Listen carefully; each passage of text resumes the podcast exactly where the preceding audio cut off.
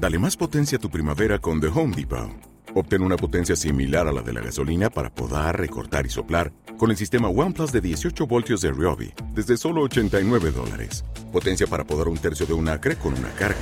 Potencia para recortar el césped que dura hasta dos horas. Y fuerza de soplado de 110 millas por hora. Todo con una batería intercambiable. Llévate el sistema inalámbrico OnePlus de 18 voltios de Ryobi. Solo en The Home Depot. Haces más. Logras más.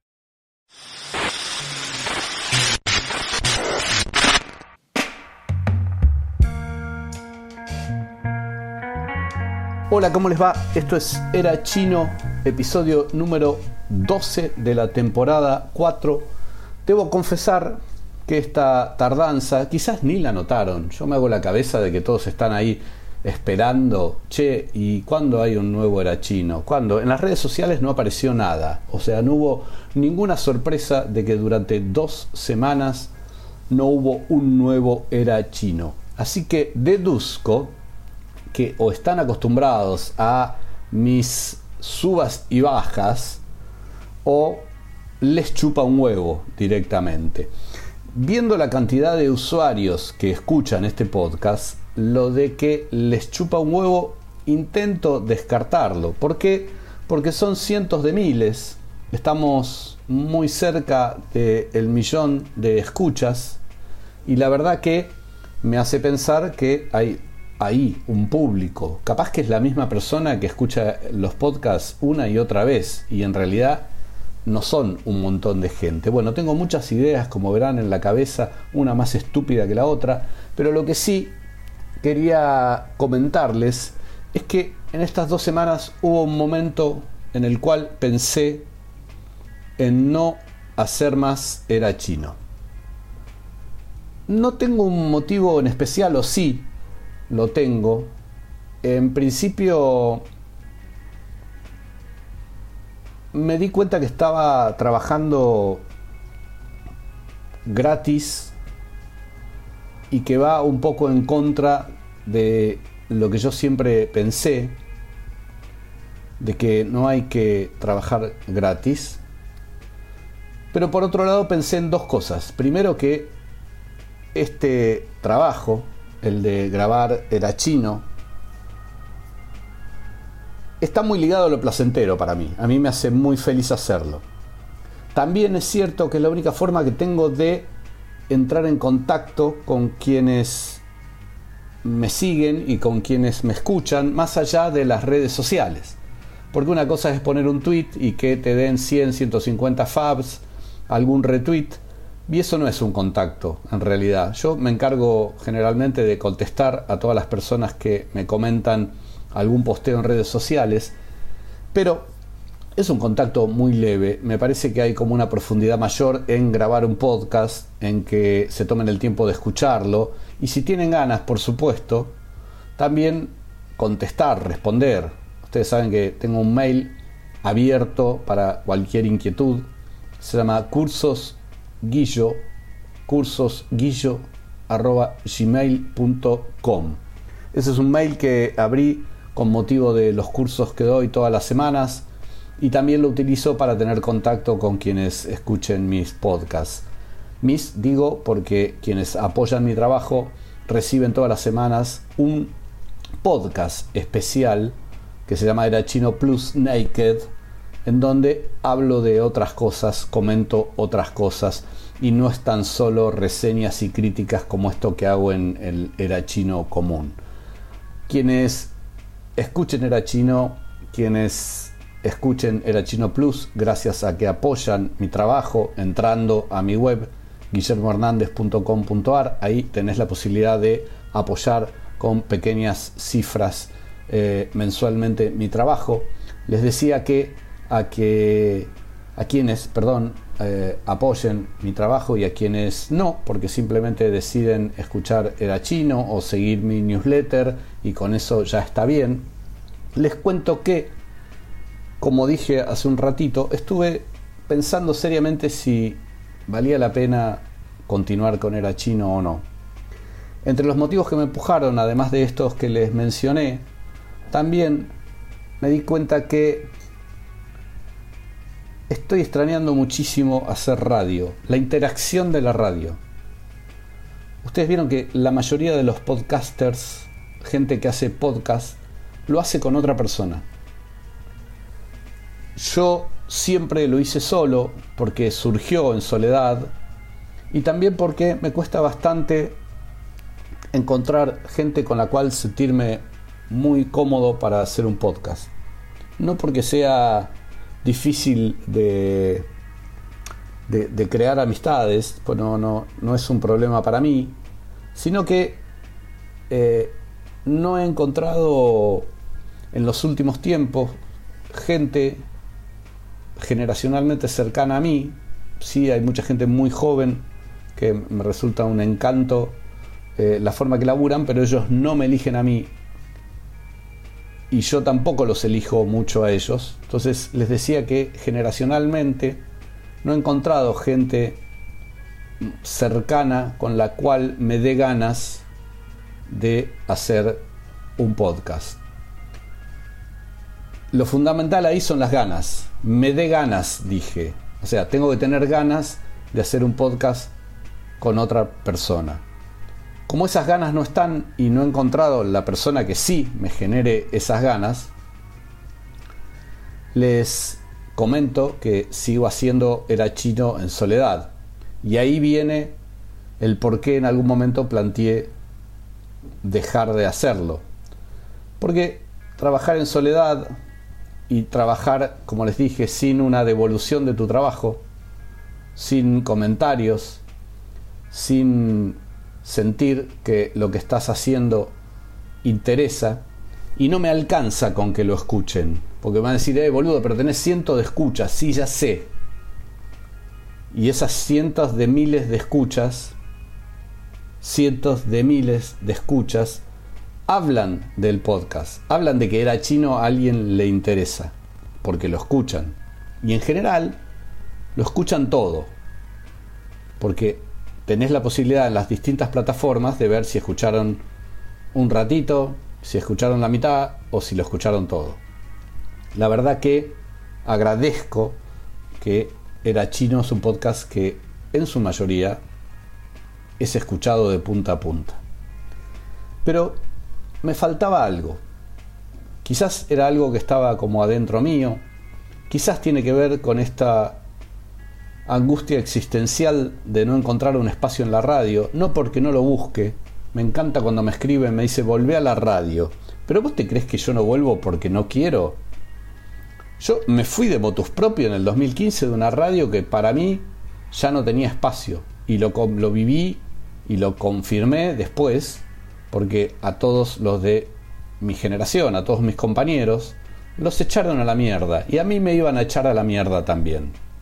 Y yo me fui antes de padecer ese, esa angustia, esa crónica de una muerte anunciada y que me terminan echando a la mierda. De ahí en más, ¿ustedes se creen que yo no busqué posibilidades de trabajar en radio? Y no solo busqué eh, golpeando puertas, yo levanto el teléfono y tengo teléfonos, WhatsApp, mails de el 80% de los capos de todas las radios de Buenos Aires. Y muchos de ellos trabajaron conmigo bien de abajo, en rock and pop. No sé, pasaron muchísimos por rock and pop. Y, esos tipos me dicen que me siguen desde cemento, que es genial lo que hago, que qué bueno tu podcast, pero no hay posibilidades de laburar. Cuando tiro una línea, o silencio, o está todo difícil, o está todo complicado. Y después te das cuenta que es mentira, porque aparecen colegas más jóvenes, a veces muchos de estos que dicen que buena está la peli, trabajando en programas en los cuales podría estar yo. Pero bueno, por algo no me eligieron. Me la fumo, me la banco. Pero quiero aclarar esto para decirles que en realidad no es que yo no estoy en la radio porque no quiero. No estoy en la radio porque no hay en la radio un espacio para mí. Y ahí fue cuando me reencontré con, bueno, ¿y qué vas a hacer? Ok, dejas de hacer era chino. En la radio no hay espacio para vos. Y si hay espacio, en radios online. Ok, hay, me han ofrecido espacios gratuitos en radios online buenas. Ok, pero no puedo hacer un programa todos los días y no recibir un mango a cambio. Porque tengo que alimentar a mi familia, pagar el alquiler, nafta para el auto, bueno, todas las cosas que hace la gente normal que labura a cambio de un dinero. Tampoco tuve la suerte de tener auspiciantes que se comprometieran mucho. Estuvo Campari, que me bancó dos, tres meses. De vez en cuando aparece alguna eh, marca de celulares, em, autos, pero son campañas. Che, tres meses vamos a hacer esto, dos meses vamos a hacer esto, un mes Jamás tuve alguien que me diga, mira, me gusta lo que haces, te pongo guita, el próximo año vas a tener esta guita todos los meses. Y entonces yo sí puedo ir a una radio online muy escuchada, buena, con buenos estudios, armar un equipo y hacer un programa. Pero eso no pasó. Entonces, al no tener auspiciantes que me generen un ingreso, al no tener espacios en una radio en donde podría trabajar y ganar guita, y me quedaba era chino. ¿En serio vas a dejar de hacer esto que te causa placer? No importa si no tengo una gran devolución de lo que escuchan. No importa que lo único que tenga sean los números de las escuchas. A veces necesitas, porque todos necesitamos que nos acaricien un poco la cabeza. Quienes me acariciaban la cabeza a mí eran mis padres y tuvieron la mala decisión de morir mi viejo cuando yo tenía 16 y mi vieja 10 años después. Y de ahí en más tuve parejas que a veces, a veces me acariciaron la cabeza. Pero el público que te escucha, que te apoya, que te dice, che, esto está bueno, es una caricia. Yo no necesito mucho para... No, soy muy egocéntrico, un poco, sí, pero no mucho. No necesito mucho. No necesito idolatría. No quiero armar una secta de seguidores que me amen y que si yo los invito a tomar veneno, vayamos todos juntitos a morir algún bosque lejano. No necesito eso. No necesito que militen por mí. Odio la militancia. Militancia viene de militar, de tener alguien que te diga lo que tenés que hacer. A mí me mata que gente joven le gusta tener alguien que les diga lo que tiene que hacer. Me mata. Con lo hermosa que es la libertad y poder decidir por vos mismo. Pero moviéndome de ahí, no necesito todo eso. A veces un mimo loco, un mimo demente, un mimo hermoso un comentario, una señal. Che, me gusta lo que haces. Y como venía flojo de eso, venía flojo de esa devolución, lo único que traba y veía números. Spotify, uh, 150 mil personas más, bien, vamos. iBox, uy, 38 mil personas más, vamos. iTunes, bueno, sumando, sumando, sumando en las distintas plataformas, las que te permiten leer los números, por supuesto me doy cuenta que están ahí. Yo sé que están ahí. Pero es como que no me alcanzó. Que estos 15 días dije, ¿y si se acaba era chino? Pero me di cuenta que me quedaba solo. Que me quedaba en bolas. Que no tenía este espacio para mí. Y que no me importa mucho si apoyan mi trabajo o no. Si lo apoyan, genial. Y agradezco muchísimo. Cada vez que hago un Era Chino Plus Naked, le agradezco muchísimo a quienes han tomado la decisión de poner 250 pesos, 500 pesos, apoyar mi trabajo. Me gusta lo que haces, apoyo tu trabajo. Entro a tu página, guillermohernández.com.ar, pum, apoyo tu trabajo, negro. Pongo la tarjeta y te pongo dos empanadas por mes. Buenísimo. Yo eso te lo agradezco. Pero no es fundamental también. No es fundamental. sentí que me faltaba reconocimiento y me, y me caí y no tuve ganas de hacerlo, de verdad, no tuve ganas de hacerlo. No tuve ganas de hacer Era Chino, por primera vez desde que lo empecé. He tenido altas, he tenido bajas, pero no tener ganas no me había pasado. Pero me dije, es lo único que tenés, Guille. Hoy es lo único que tenés. Mañana puede cambiar el viento. Hoy es lo único que tenés. Esto es espacio. Es lo más parecido a una radio. Es el lugar donde podés desarrollar lo que haces bien. No lo dejes. Y me reencontré. Me descubrí y volví a sentir amor. Y por eso estoy grabando este episodio 12 de la temporada 4 de Era Chino. Disculpen la perorata, yo sé que ustedes quieren escucharme hablar de lo que estuve viendo, pero a veces tengo ganas de hablar de otras cosas. Y tenía ganas de hablar de esto. Un poco incoherente, un poco tirado de los pelos, no está guionado. Todo esto que dije acabo de improvisarlo como si lo hubiera hablado con un amigo que tengo enfrente mientras tomamos una cerveza, o mejor, una copa de vino tinto. No escribí un guion para hacer un podcast explosivo que rebote entre la gente, no. No escribí un guion. Dije lo que me salió. Y tenía ganas de decir, y contarles, y compartirles lo que me va pasando. ¿Estoy para atrás? No, ni en pedo. Ni en pedo, no estoy para atrás. Estoy, estoy bien, estoy para arriba. Estoy bien. Simplemente no tenía ganas. Así que recuperé las ganas y acá estoy. Era chino. Temporada 4, episodio 12.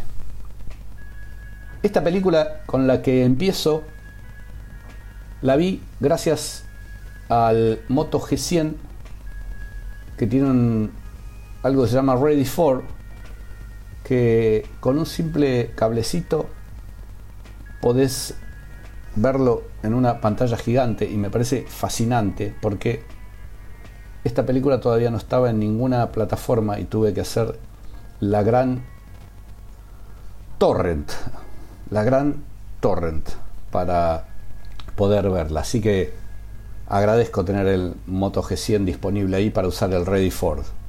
Estoy hablando de una película de la que ya se dijo todo. Se dijo todo. Pero yo no dije nada. Solo dije que me gustó. Licorice Pizza. La comedia romántica. Pongámosle. Comedia romántica escrita y dirigida por uno de mis realizadores favoritos, Paul Thomas Anderson. protagonizada por Alana Haim, Cooper Hoffman, Sean Penn, Tom Waits y Bradley Cooper en un papel hermoso, hermoso. Vuelvo a decirlo, a mí me gustó mucho Licorice Pizza, me gustó mucho. Dudé cuando dije comedia romántica porque me parece que es mucho más que tiene muchas cosas más para decir, pero sí, el tono es de una comedia romántica, pero tiene a favor la película su verdad. Esto es lo que me encantó. Su verdad. Es una película eh, que no es pretenciosa, no la sentí pretenciosa para nada, me pareció súper natural. Me enamoré de Alana Haim, como creo que le pasó a la mayoría de los hombres que vieron esta película. Y la disfruté muchísimo. Y creí cada minuto de lo que me propuso Paul Thomas Anderson. Y para mí es fundamental en una película. Aún si es una película de una invasión extraterrestre, ¿eh? Tengo que creérmela. Y yo me creí todo esto. No está toda la película arriba No está toda la película arriba, es cierto. Tiene momentos. No sé si existen los guiones perfectos. Sí, debe haberlos. Sobre todo en la historia del cine hay guiones perfectos que han dado películas perfectas. Pero esta película tiene la imperfección, la belleza de la imperfección, la hermosura de la imperfección. Y eso la hace mucho pero mucho más valiosa. Imagino que todos los que están escuchando esto ya vieron Lecorice Pizza, ya tienen su propia opinión y van a sentir que llego tarde. Y yo no llego tarde a ningún lado, porque yo llego por otro camino. No voy por el camino donde van todos. Tampoco soy súper original, pero siempre siento que tengo algo para decir. Y acá lo que más me da ganas de gritar es que amé la imperfección de la película, en todo sentido. Que sea todo tan normal, tan natural, tan creíble, tan imperfecto, la convierte en un peliculón. Por las dudas que haya algunos que no la vieron, no voy a hablar mucho más. Lecorice Pizza. Está por ahí. Búsquenla. No es muy difícil de encontrar. Llegaron dos sorpresas, no, no, no recientes, pero dos sorpresas a mi vida que están relacionadas con una de mis mayores pasiones eh, seriéfilas y cinematográficas, que es el universo de Star Trek. Sí, sí. Me encanta Star Wars, por supuesto he visto todas las películas, los spin-off, he visto todo. Pero soy muy fanático de Star Trek. Hay algo en Star Trek que me enloquece, que me vuelve loco y que me parece de una profundidad filosófica, humana, mucho más interesante que Star Wars. Sé que me van a citar en una esquina a cagarnos a piñas, pero voy a ir voy a ir porque a Star Trek la defiendo a las piñas. ¿Y por qué decía dos novedades? Una de ellas estaba hace un tiempo y no había profundizado en esa búsqueda. Estaba disponible en Paramount Plus. Tengo Paramount Plus, pero no sé por qué la estaba esperando en Netflix. A veces estoy como mareado de la cantidad de contenidos, pero Paramount Plus se hizo y tenía ya eh, los derechos de Discovery. La temporada 4 fue derecho a esta plataforma y fue sacada de Netflix. A mí me encanta Discovery, es después de la New Generation y la original de Star Trek, la serie que más me gusta de toda la saga. En esta última temporada la Discovery, ya al mando de la capitana Burkham, se tienen que enfrentar a una de las amenazas más importantes para mí que se han visto en todas las sagas. Y eso es algo que puede generar eh, que la federación como tal, que la federación como tal desaparezca y que los mundos de la federación desaparezcan.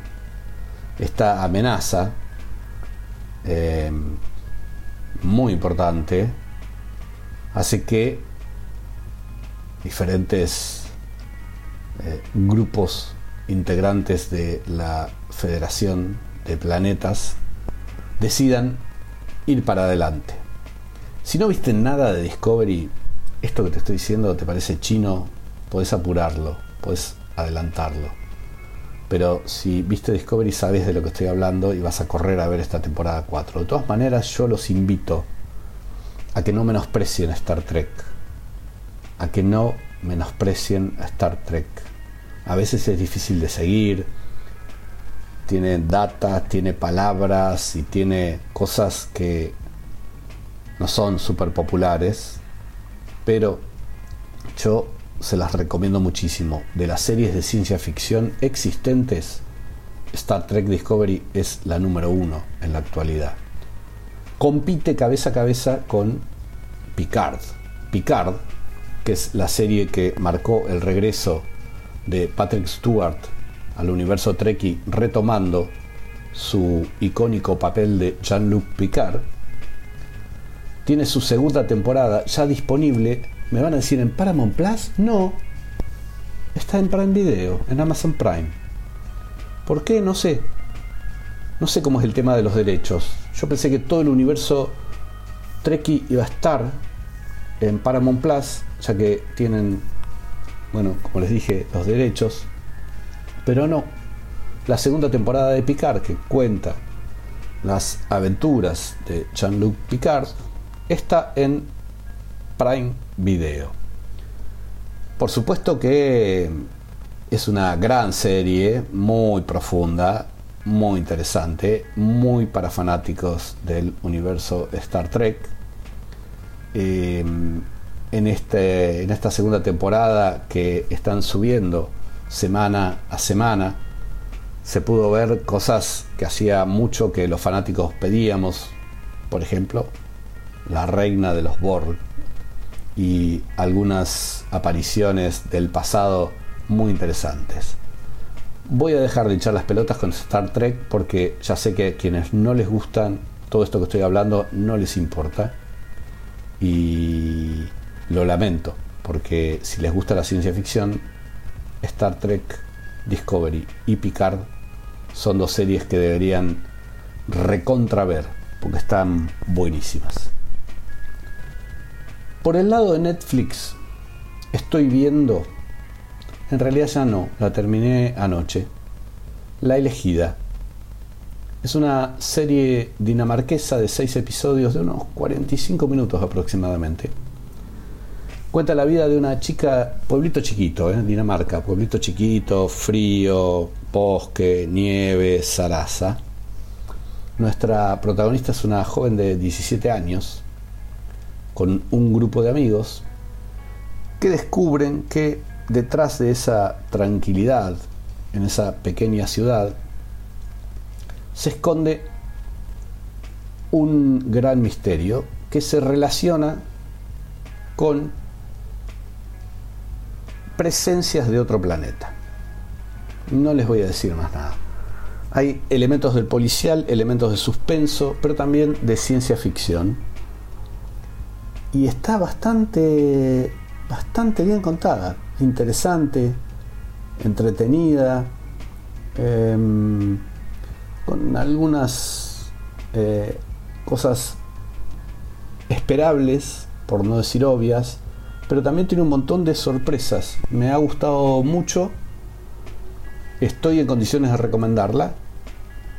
Se llama La elegida, está en Netflix serie de seis episodios de Dinamarca. Se la ve en una tarde de aburrimiento, la ven entera, la verdad, la ven entera. Y termino con otra de Netflix que me encanta, me encantó. Se llama Pieces of Her. Tony Collette y Bella Hitkett interpretando a una madre y una hija. Son ocho episodios de menos de una hora cada uno hay un punto de partida de esta serie tiene que ver con una situación de muchísima violencia, muchísima violencia, que casi, casi eh, involucra a esta joven y a esa madre. No se involucra, no casi, casi. Estoy pensando, los recontra involucra. Pero a raíz de ese episodio, la hija, que tiene unos 30, que trabaja para la policía atendiendo el 911, no lleva armas, digamos, no es una policía de calle, solamente atiende el 911, descubre que su madre oculta un pasado muy especial. Y ahí además empieza la serie y arranca. El primer episodio los va a reimpactar. Pieces of Her los va a reimpactar porque es imposible que no te pase algo con el primer episodio. Después, la serie avanza, pero necesita armarse con muchos flashbacks para ir armando esta historia. ¿Quién es esta mujer? ¿Qué pasó en esta mujer? Y esos flashbacks, algunos, son muy largos. ¿Cómo se mide el largo de un flashback? Bueno, cuando ves que la trama se empieza a empantanar, hay algo ahí en la duración de esos flashbacks que le juega en contra a la serie. ¿La convierte en una mala serie? No, no, no, no, es muy buena. Es muy buena, pero muy. Y les va a gustar y es muy sorprendente y está lleno de vueltas de tuerca, así que está bien la serie, está muy bien. Pero me jugaron en contra algunos de esos largos flashbacks explicativos. No les cuento más. Búsquenla. Pieces of Hair, Tony Colette. Muy buena serie de Netflix. Hasta acá todo lo que tiene que ver con series y por supuesto con películas. Voy con el libro este es uno de mis libros favoritos de ciencia ficción. Se llama Cita con Rama de Arthur Clarke. Este libro fue el primero que hizo Arthur Clarke después de tomarse casi una década sin escribir nada, o muy poquito, algunos cuentos, después de el éxito que había tenido con 2001 Odisea del Espacio. 2001 Odisea del Espacio, Arthur Clarke lo escribió a partir de el guion de la película de Kubrick.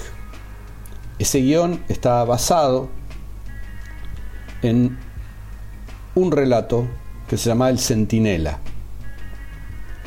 Entonces, primero fue el relato, El Centinela.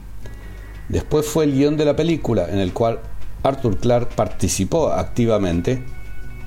Y después mientras la película se estaba filmando, perdón, Arthur Clarke se sentó a escribir la novela de 2001 Odisea del Espacio. Con ese gran éxito y gran suceso, se tomó un descanso, ya les dije, de casi una década y volvió con esta novela, Cita con Rama. Cita con Rama apenas apareció, ganó todos los premios más importantes de la literatura de ciencia ficción que existen en el mundo. Sí, se los llevó todos. Y fue, por supuesto, un éxito en ventas para los amantes de la ciencia ficción.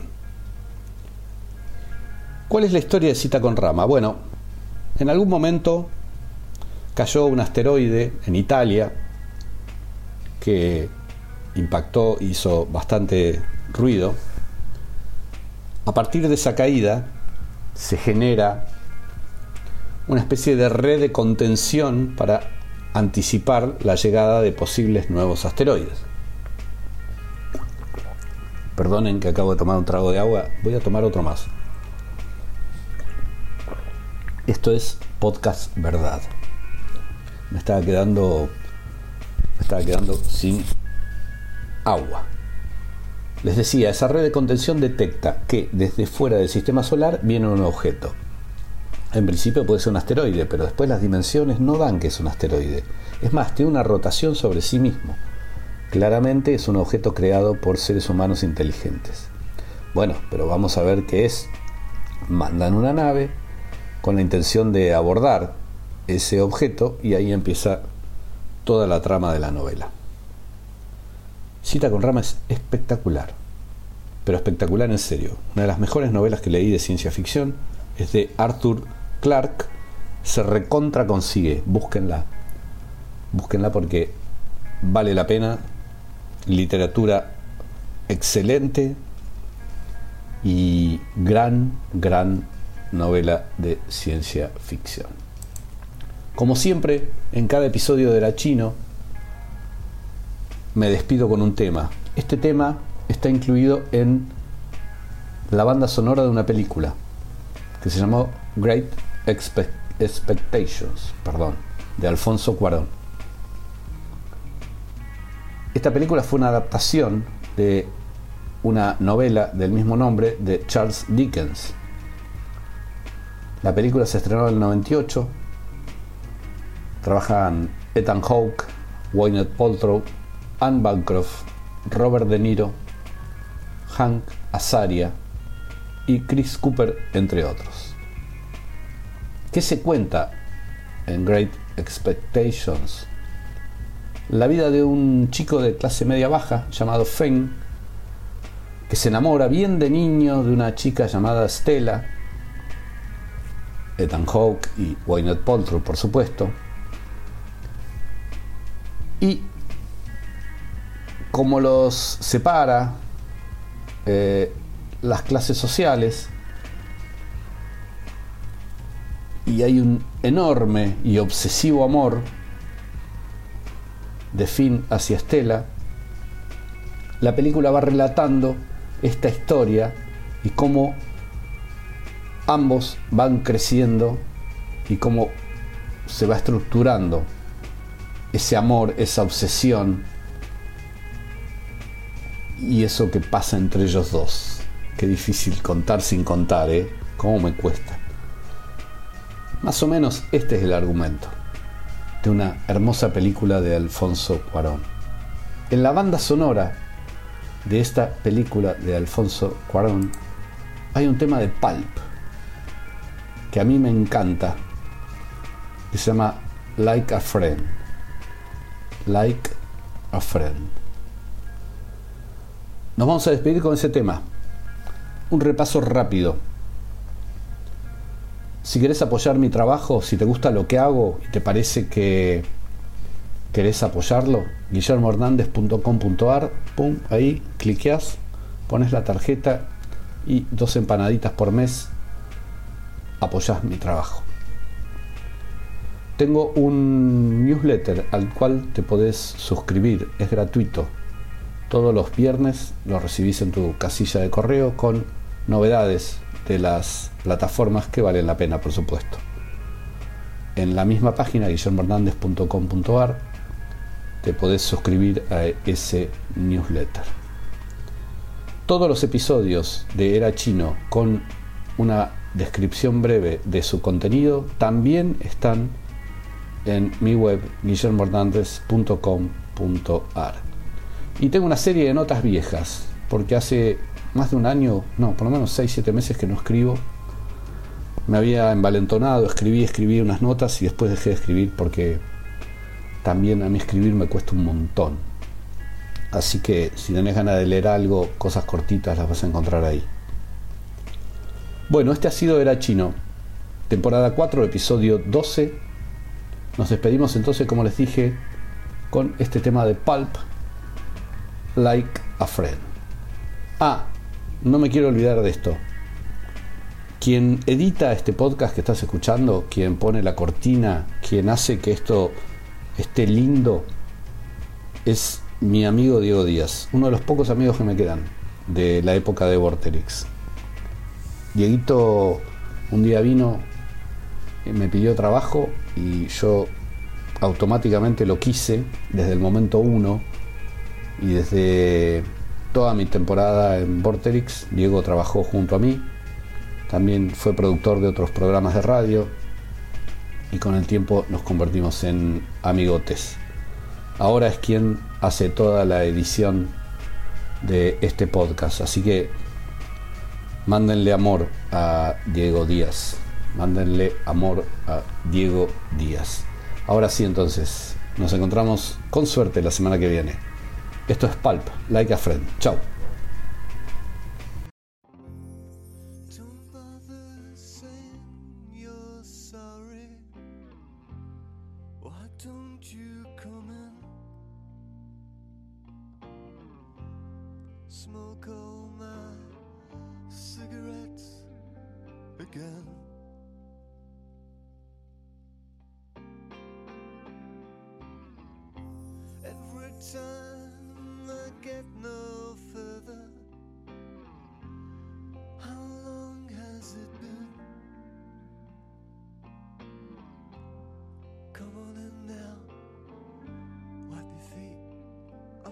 dreams.